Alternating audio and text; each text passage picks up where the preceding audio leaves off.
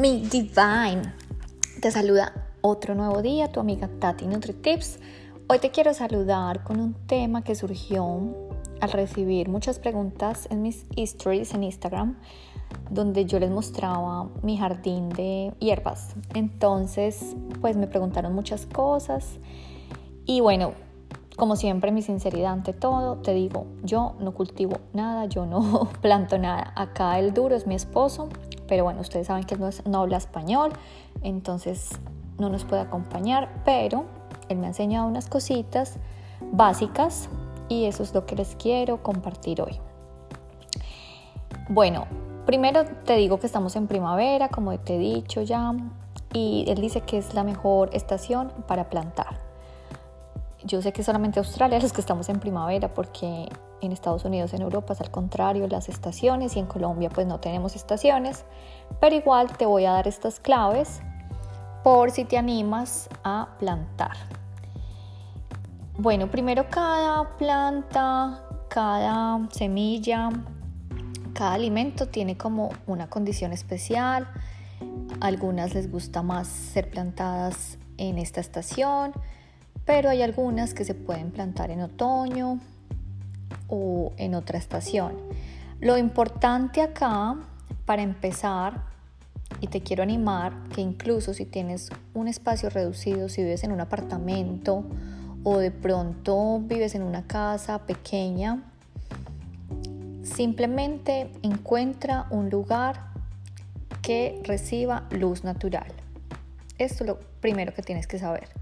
Entonces, la luz es súper importante donde caigan los rayos del sol. Pero una cosa que me enseña mi esposo es que cada planta eh, puede ser ya sea solamente una planta de decoración. Yo no era de plantas, te confieso, en Colombia. Y ahora dentro de mi casa tengo plantas porque me gusta el look, me gusta cómo se ve, me da un mejor oxígeno, y me da una sensación de bienestar simplemente ver ese verde.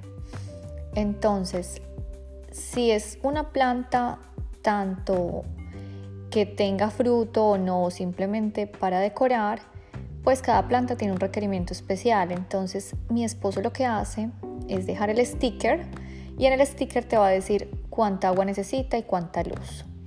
Entonces, eso es un tip que me parece muy importante si tienes plantas indoor y outside. Entonces, busca los rayos de sol. Otro tip, el agua. Como cada planta es un mundo, entonces también cada planta le puede gustar más el agua que a otra. Por ejemplo, mi esposo me enseña que los tomates necesitan mucha agua, pero les gusta estar un poco secos entre riego y riego. Entonces también deja tu sticker ahí para saber cuánta agua necesita tu planta. Hay algunas que no les gusta mucho el agua, hay otras que necesitan más poquito. Otro tip, la tierra. La tierra es demasiado importante porque así como es la tierra, así verás los frutos. Entonces, trata de invertir en una buena tierra orgánica con todos los nutrientes mi esposo la compra, por ejemplo, si estás acá en Australia, en Bunnings, él compra la tierra y una tierra de muy buena calidad, llena de nutrientes. Em, él me, me cuenta también que para las personas que de pronto no son expertos, él recomienda más como eh, sembrar el brote. El brote es ese que ya viene verdecito, o sea, un pedacito de rama ya verde. Esa es mucho más fácil eh, que crezca y además pues si quieres que obviamente el resultado sea mucho más rápido a no sembrar una semilla. Porque una simple semilla pues obviamente se va a tardar más tiempo tienes que tener más paciencia y de pronto necesita un poco más de cuidado.